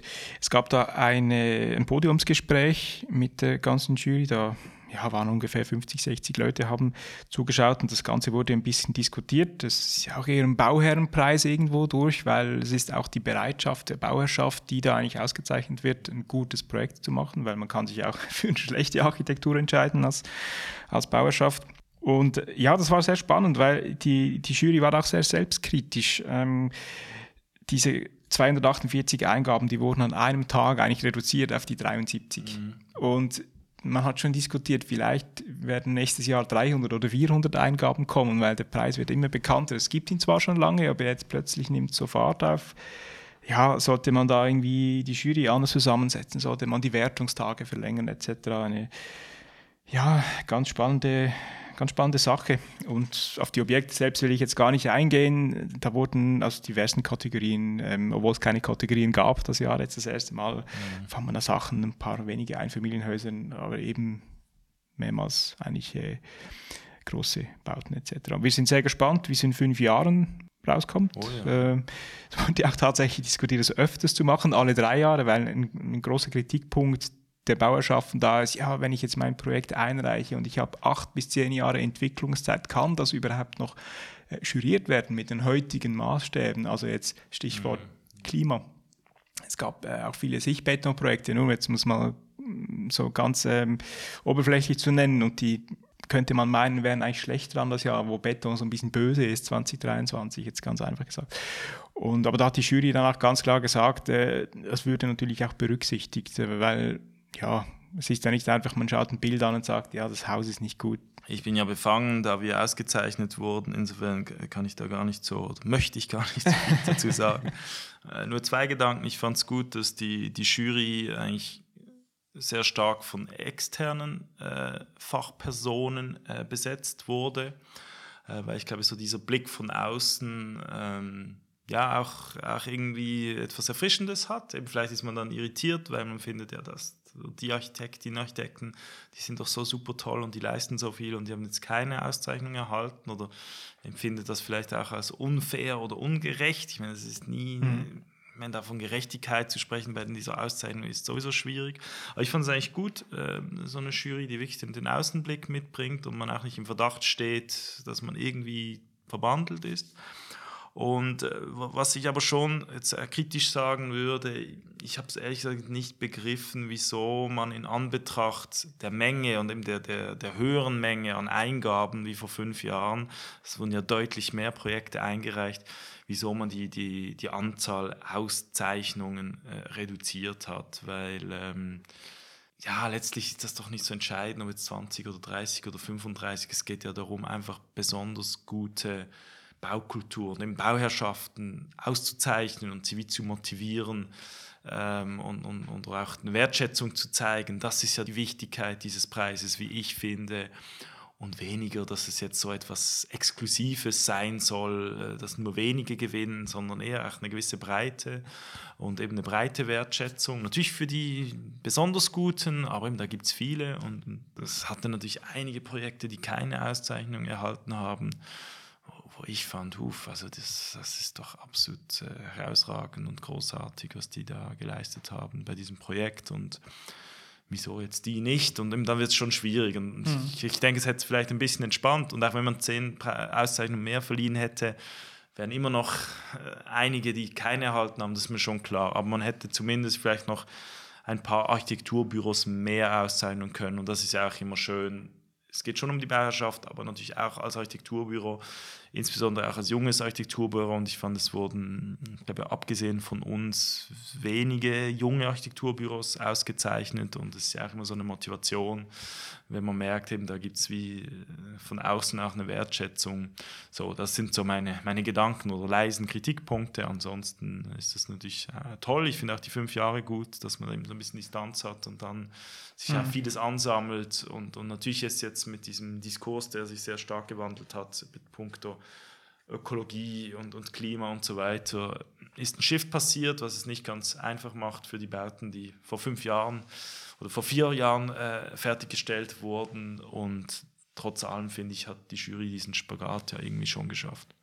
Ja, ich glaube, die, die Jury ist sich dessen auch bewusst äh, um diese Problematik, weil das hat man bei diesem Podiumsgespräch irgendwie schon gemerkt. Also äh, der eine Juror, ich weiß jetzt ehrlich gesagt seinen Namen nicht mehr, hat da gesagt, ja, wenn ich ein, wenn wir ein Haus schon von Beginn weg besichtigt hätten, dann hätten wir das vielleicht ausgezeichnet. Aber äh, wir, wir, können nicht alle 250 Projekte besichtigen. Aber man merkt es halt wirklich erst, wenn man vor Ort steht, stimmt der Text, der eingereicht wurde. Ist es das oder ist es vielleicht eben doch nur eher ein Werbetext, der dieses Gebäude beschreibt? Aber vor Ort ist es dann gar nicht so toll.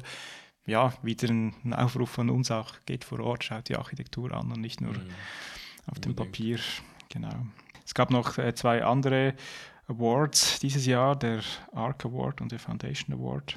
Zwei ARC Awards gingen nach Basel, Weinlager von Ersinsel und das Amt für Umwelt und Energie von Jessen Vollerweide wurde ausgezeichnet und der Foundation Award Once More Wasserstraße. Nochmals Gratulation.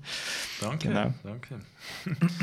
Große Ehre, ja. Und natürlich dann auch noch der Goldene Hase. Das Weinlager hat alles gewonnen von Eschsinsel äh, und da nicht auch Gratulation an die, an die Stiftung Habitat und äh, das Kaninchen. Also wenn wir noch den Hochparterpreis dazu nehmen, das Kaninchen ging jetzt noch an Norma Tollmann äh, für ihr Projekt eben auch auf dem Liesbüchel. Und ich, ich finde schon, äh, was, was die, die Stiftung Habitat ja, da geleistet hat für die Baukultur, ist, ist, ist, ist toll. Äh, aber eben auch allgemein die Genossenschaften, das Westfeld und so weiter, da, da passiert viel. Und ähm, ich finde gerade, was den, den Wohnungsbau anbelangt, äh, haben wir in Basel wirklich in den letzten Jahren einen, einen tollen Sprung nach vorne gemacht. Und ich habe ich auch schon von Kolleginnen und Kollegen äh, gehört, äh, die fanden, ja, irgendwie vor, vor fünf oder zehn Jahren war klar, man geht nach Zürich, wenn man Wohnungsbau anschauen möchte, zeitgenössischen Wohnungsbau.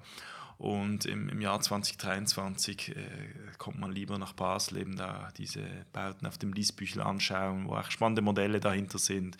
Oder eben das umgenutzte Felix-Platter-Spital. Wie, wie, wie, transformiert man ein Spital zu einem Wohnbau, einen genossenschaftlichen Wohnbau? Also das ist schon toll und ich hoffe, das geht so weiter.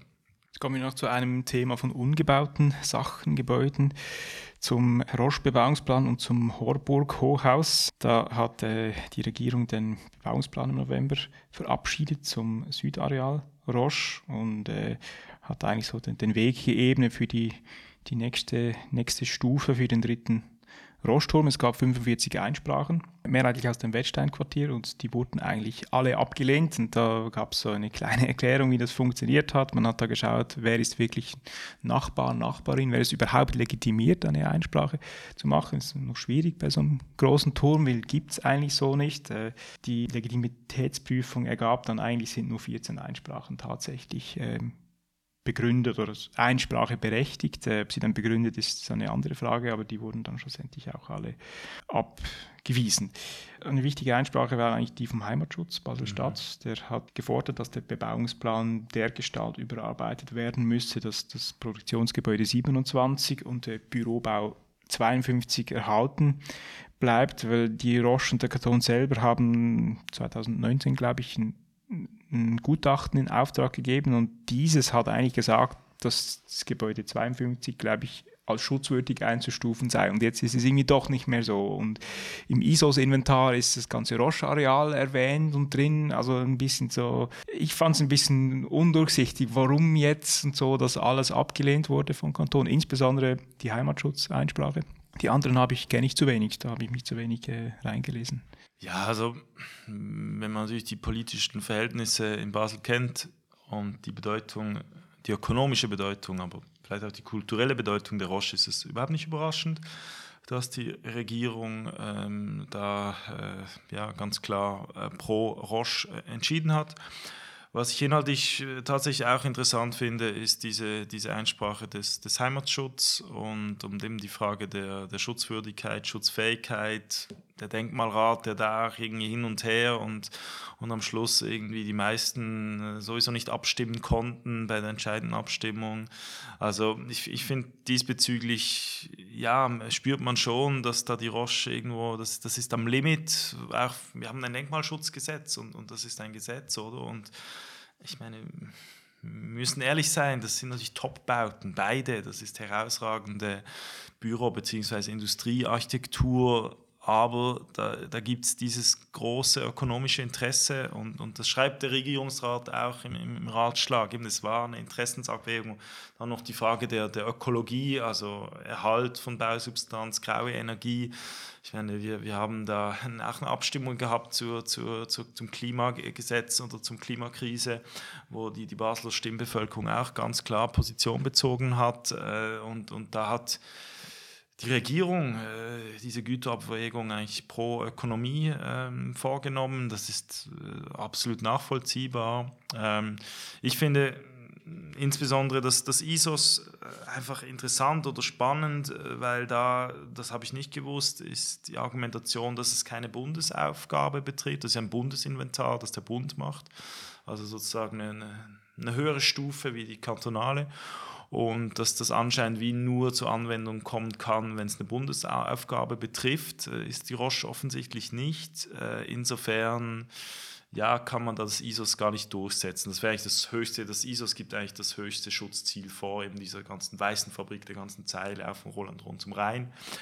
Und ich habe mich dann eher gedacht, ja, wieso haben wir dann noch das ISOS? Also ich meine, die wenigsten Bauten, äh, also Militärbauten sind nicht Bundesaufgaben, vielleicht Bahnbauten oder Infrastruktur, aber die wenigsten Bauten sind, haben Bundesaufgaben, die sie beinhalten. Also dann, dann kann man das ISOS, also stellt sich die Grundsatzfrage, wieso haben wir das ISOS? So habe ich das jetzt verstanden. Ich bin da juristisch nicht äh, natürlich genug bewandert. Wäre auch spannend, eben wie da, ich weiß nicht, ob es da ein Bundesgerichtsurteil gibt dazu, also wie da wirklich effektiv die Rechtsprechung dazu äh, ist, oder? Ich weiß nicht, welche Möglichkeiten es da jetzt noch gibt, dann juristisch weiterzugehen, aber ich finde schon diese Frage des ISOs, die hat mich beschäftigt, weil eben, also sonst muss man dieses Inventar irgendwie nicht mehr machen, oder eben nur bei, wirklich bei Bundesbauten oder, oder Arealen mit Bundesaufgaben. Ähm, das war mir so nicht bewusst und ähm, ja, da, da bleibt es auf jeden Fall spannend. Jetzt wird es spannend, wie, wie die, die Kommission, die Großrats, also die, die, die Baukommission dann im Großen Rat da verhandelt. Ich finde ja, dass dieser Park auf jeden Fall öffentlich äh, sein ähm, muss. Also das wäre meine Erwartung an den Großen Rat, dass man äh, das zumindest äh, der Roche noch abbringt, dass man diesen schönen Park am Rhein, direkt am Rhein, äh, im, im Kleinbasel, wo man tendenziell eher eine Unterversorgung an Grünräumen hat, das so zumindest äh, der Öffentlichkeit zugänglich macht. Ähm, die Novartis macht es eigentlich vor, wie das geht oder dass es auch sicherheitstechnisch gehen kann. Ich verstehe diese Bedenken ehrlich gesagt nicht wirklich und ich finde, das wäre so eine, zumindest ein Win-Win. Ähm, das fände ich unbedingt wichtig und bin sehr gespannt auf die Beratung im Großen Rat. Beim Horburg Hochhaus gab es 29 Einsprachen, ebenfalls im November. Da hatte die Bau- und Raumplanungskommission den Bericht zum Bebauungsplan Horburg Drei Rosen verabschiedet und da gab es auch eine Anhörung mit den Einsprechenden. Und tatsächlich war es da nicht so klar, weil es gab zum Beispiel einige Argumente ökologische und da gab es dann plötzlich Mitglieder, so wie man es der Presse entnimmt, die dann sich eigentlich so eher den ökologischen Einsprechen verbunden fühlten. Und äh, auch an der Abstimmung am Schluss 5 zu 3 mit einer Enthaltung sieht man so ganz klar, ist es nicht, ist man jetzt dagegen, ist man dafür, etc. Was ich hier ganz spannend finde, ist ähm, aktuelles Geschäft äh, im Bundesrat, das die ganze Einsprachethematik behandelt. Äh, wer kann einsprechen? Kostet das vielleicht in Zukunft was? Weil wir sehen es jetzt auf die ganz normalen Projekte. Wenn ich irgendwo ein Einfamilienhaus, ein Mehrfamilienhaus bauen will, und da spreche ich jetzt auch wirklich aus dem, aus dem Alltag, da kriegt man halt teilweise 20 Einsprachen für ein Einfamilienhaus und fragt sich ja, wo kommen die überhaupt alle her? Sind die alle betroffen? Und wenn man sich die Einsprachen durchliest, sieht man auch, ja, eigentlich betreffen die das Baugesetz gar nicht. Das ist einfach, mir gefällt die Fassadenfarbe nicht. Ja, ich habe jetzt keine Aussicht mehr, aber eigentlich dürfte man bauen. Und der Bundesrat ist im Moment jetzt dran, offenbar dazu prüfen, ob ob miss missbräuchliche Einsprachen zukünftig kosten, also Einsprachen, die nicht ein Gesetz betreffen. Bin da sehr gespannt. Es gibt natürlich Stimmen dafür, es gibt dagegen, aber äh, ja, vielleicht äh, mal ein bisschen Klarheit wäre nicht schlecht in dieser Angelegenheit. Ich würde dir da, glaube ich, widersprechen. Also einerseits unser rechtsbürgerlicher Bundesrat, ähm, ja, kann man sich mhm. auch fragen, welche äh, Interessen der vertritt oder was seine Hintergedanken sind. In diesem speziellen Fall, Harburg oder auch Roche-Bebauungsplan, das ist ein Bebauungsplan, das ist ein Sondernutzungsplan, da geht es eben nicht ums Gesetz, da geht es darum, mhm. über das, was das Gesetz sagt, eine Nutzung zu schaffen. Und da finde ich, äh, es muss es möglich sein, dass man, ja. dass man Einsprache macht und dann kommt der mhm. politische Prozess und die können dann auch relativ einfach eben von der Regierung oder vom Großen Rat, können diese Einsprachen auch zurückgewiesen werden. Danach finde ich die Frage von wie viele Instanzen, also ich finde eine Ersteinsprache äh, eben missbräuchlich ist immer die Frage, wie definiert man dann missbräuchlich, ähm, aber dass man wie äh, ja, diese Möglichkeit hat, äh, das Recht nochmal zu prüfen oder das zu, zu, da den, den Check zu verlangen, finde ich okay. Die Frage ist dann, wie weit es geht und was ich jetzt auch schon ähm, miterlebt oder gesehen habe. Zum Beispiel, zum Beispiel gibt ein Beispiel in, in Arlesheim, wo es eben den, den Quartierplan gab, die Gemeindeversammlung, die Möglichkeit des Referendums. Und dann die gleiche Gegnerschaft kommt dann nochmals beim, beim Bauprojekt, bei der Baueingabe, eigentlich mit denselben Argumenten, wo sie schon vorher eben beim Sondernutzungsplan, den eine Sondernutzung auch ermöglicht, unterlegen sind. Und da finde ich dann, ja, es ist schwierig einfach aus einem Demokratieverständnis. Also als Minderheit mhm. muss man halt einfach auch ja, Ich denke, für solche Fälle wäre es genau gedacht, um wirklich mhm. Äh, reine Verzögerungen ja. zu verhindern, die eigentlich nur darauf abzielen, das Projekt möglichst lang nicht zu bauen, möglichst lange rauszuschieben. Oder? Ja, ja, dann aber eben, es ist sogar dafür und da wieder, oder? Es so gibt da zwei. Äh, dezidiert, aber, aber jetzt eben, weil wir, weil wir von diesem Bebauungsplan mhm. kamen, ja, klar, das ist eine andere Stufe. Da finde ich es genau. legitim und jetzt noch kurz zum, zum Harburg. Ähm, eben, es hat sich ja dann auch in der Debatte im Großen Rat eben gezeigt, was, was schon äh, in der Kommission sich abzuzeichnen begann, diese, diese Unstimmigkeit oder diesen vielen Interesse, eben 5 zu 3 Enthaltung und so weiter. Äh, und das Geschäft wurde an die Regierung zurückgewiesen von der großen Mehrheit. Also die Fraktionen haben dann offensichtlich gesagt, ja, anstatt jetzt da irgendein Hickhack und ein Klein-Klein, wir weisen das zurück an die Regierung. Ähm, ich nehme an, das war letztlich sogar auch dann im Sinne der, der, der Eigentümerschaft, dass sie dass sie da lieber noch mal einen Schritt zurückgehen wollten, als einen Bebauungsplan zu erhalten, der eigentlich gar nicht ihren Interessen äh, entspricht. Aber wird natürlich sehr, sehr spannend sein, wie da jetzt die Regierung diesen Ball aufnimmt, ob das Hochhaus so äh, bestehen bleibt, ob es dann ein neues Projekt gibt. Also ja, interessant zu, zu verfolgen, wie das, wie das geht, aber unterm Strich natürlich auch eine, eine große Verzögerung, die das sicher mit sich bringen wird. Viel über Architektur wird natürlich in unserer Architekturbar diskutiert. Dieses Jahr, äh, wenn ich da auf meine Liste schaue, siebenmal, sogar achtmal Acht insgesamt, genau, mit, äh, ich glaube, dem größten Besucherinnen und Besucheraufkommen gleich im, im Januar, oder? Hat äh, Herzog Dömerow dir Rede und Antwort gestanden. Ja, da haben wir genau ein, ein Special gemacht mit äh, Herzog Dömerow, also namentlich Stefan Marbach und Jacques Herzog äh, waren da zu Gast im Didi Offensiv zu ihrem Projekt Stadium Plus, diese Erweiterung des St. Jakobsparks. Und ähm, ja, wir haben die Bestuhlung optimiert, dass man da wirklich die Sitzplätze aufs Maximum ausgereizt hat. Es gab dann sogar noch eine Videoaufzeichnung von Herzog Dömerow und so weiter. Also für meinen Geschmack, jetzt einfach, um ehrlich zu sein, es hat ein bisschen den Rahmen oder das Konzept der, der Architekturbau ausgereizt, weil die lebt ja auch von diesem informellen und, und ein bisschen ja, unkomplizierten. Das war dann schon am Limit, aber natürlich toll, dass, dass die da auch dabei waren und ich glaube, sie haben es auch geschätzt, äh, diese Diskussion. Ansonsten ähm, ja, hatten wir wieder viele Wohnbauten. Ähm, Im Frühling äh, vor allem junge Büros äh, mit interessanten Umbauten, Neubauten. Das war, war toll, äh, alle vier. Und jetzt im Herbst haben wir uns äh, schwerpunktmäßig mit dem Westfeld äh, beschäftigt, mit der Umnutzung, Transformation des Spitalbaus und dann mit zwei Bausteinen. Und ähm, ja, ich fand auch das eigentlich sehr interessant, war auch ähm, letztlich äh, zumindest zwei von drei waren extrem gut besucht ähm, oder sogar schon wieder die Kapazität ans Limit gebracht im Didi Offensiv. Aber ähm, ja, es freut mich, dass sich das irgendwo etabliert hat als Format und auch ein bisschen als Ort der, der Architekturdebatte oder der Auseinandersetzung.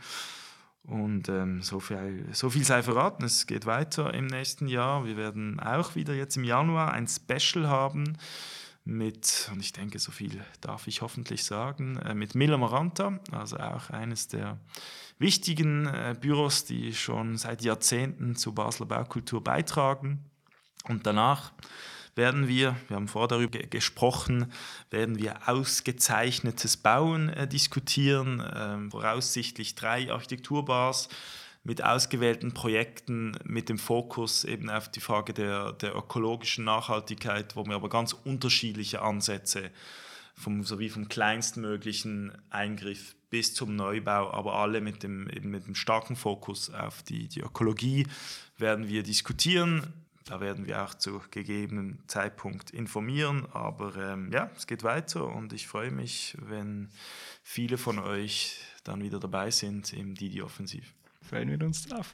Was sich auch etwas etabliert hat, ist unser Podcast die letzten ja. drei Jahre. Uns gibt es seit 2020, wenn ich richtig gerechnet habe. Es ist Schon. bereits die 24. Folge, wow. also ungefähr acht Folgen im Jahr.